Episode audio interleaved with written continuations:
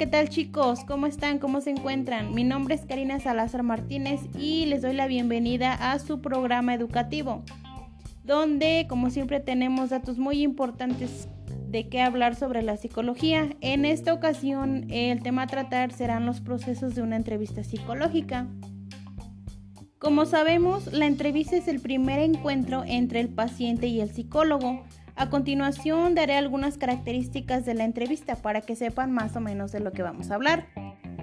Bueno, pues como primer característica es que este es el primer vínculo que hay entre el psicólogo y el paciente. En segundo lugar, es que es un intercambio verbal que ayuda a reunir datos durante el encuentro.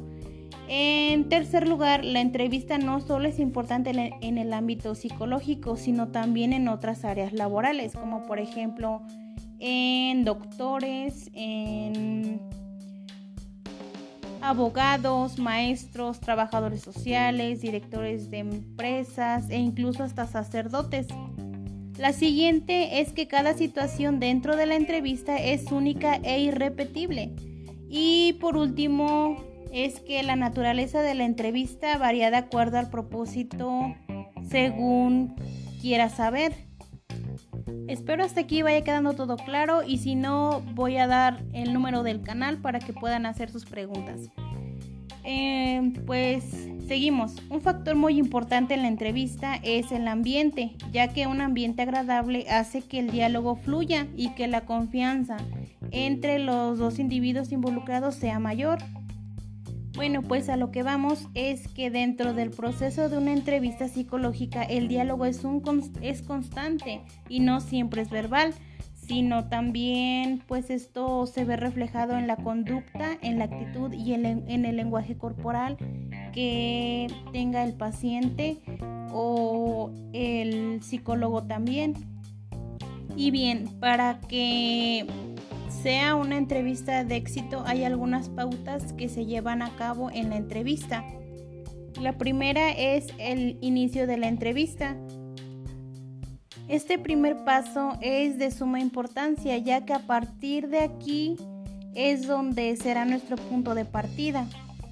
Los primeros minutos de la entrevista son decisivos para poder lograr el éxito de la entrevista y por ello que debe establecer las condiciones necesarias de confianza.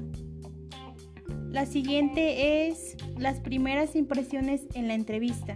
Bueno, pues aquí únicamente deben funcionar para formular algunas hipótesis que irá reafirmando o rechazando a lo largo de la entrevista.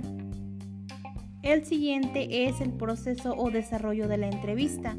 Bueno, pues en este momento es donde se recoge toda la información que necesitamos saber del entrevistado. La número 4 es la cima de la, entrevista. En este punto tenemos que poner mucha atención a todo el contexto y hacer preguntas como cómo te llevas con tus papás, cómo te llevas con hermanos, cómo actúas cuando estás enojado, cuando estás triste. Preguntas como esas. La pauta número 5 es el cierre de la entrevista. Bueno, pues antes de terminar hay que verificar si no quedó algún punto por abordar sin investigar y si el entrevistado no desea añadir algo más.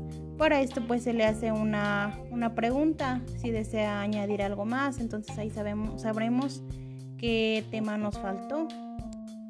La última pauta es el reporte de la entrevista. Bueno, pues posteriormente de todos los pasos anteriores se debe hacer un reporte de la entrevista, el cual consiste en redactar un informe donde aparezcan las evaluaciones, las conclusiones y los resultados finales de la entrevista. En un principio les hablaba un poco sobre un ambiente agradable. Aquí como dato, en el lugar donde se vaya a hacer la entrevista se puede poner música relajante, algún tipo de aroma pues agradable, el buen trato pues obviamente es indispensable, ofrecer algún, algún té, ofrecer agua, eh, una cara amable, puede ser también un apretón de, de, manos cuando entre el entrevistado. Esto causará un poco de más confianza entre ambos. Bueno, esto ha sido todo por hoy chicos, espero y les haya agradado la información y recuerden no depender emocionalmente de nadie y tomar 2 litros de agua al día. Bye.